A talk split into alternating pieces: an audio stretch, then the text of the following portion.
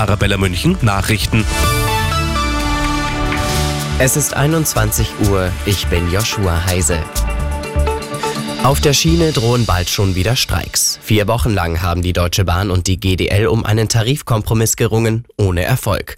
Heute wurden die Gespräche nach Angaben der Bahn abgebrochen. Die gute Nachricht, an diesem Wochenende mit der Bahn nach Hause oder zu Freunden, das ist möglich. Ab kommenden Montag müssen sich Fahrgäste allerdings wieder auf mehrtägige Streiks einstellen. Und gleich auch am Montag will die Gewerkschaft GDL über das weitere Vorgehen informieren. Hauptstreitpunkt bleibt das Thema Arbeitszeitreduzierung. Die GDL will bei der Wochenarbeitszeit für Schichtarbeiter runter von 38 auf 35 Stunden. Die Bahn zögerte, auch versierte Schlichter konnten nicht vermitteln.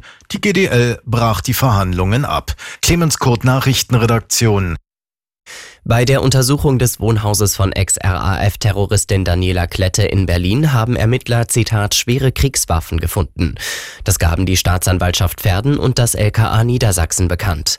Demnach handele es sich dabei unter anderem um eine Panzerfaust und eine Kalaschnikow.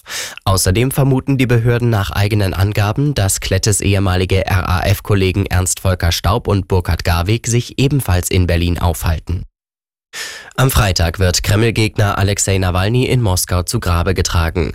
Sein Team hat nun die Menschen dazu aufgerufen, der Trauerfeier und der Beerdigung des Oppositionspolitikers trotz erwarteter Polizeipräsenz beizuwohnen.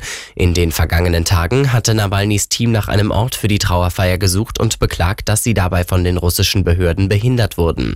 Nawalny war vor knapp zwei Wochen in einem sibirischen Straflager gestorben.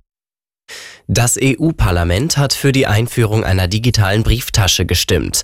Damit sollen sich EU-Bürgerinnen und Bürger in Zukunft digital ausweisen können. In der digitalen Brieftasche sollen aber auch andere Dokumente wie der Führerschein, der Impfpass oder die Krankenkarte abgespeichert werden können. Die Mitgliedstaaten müssen der Einführung allerdings noch zustimmen. Die Nutzung wäre für jeden freiwillig.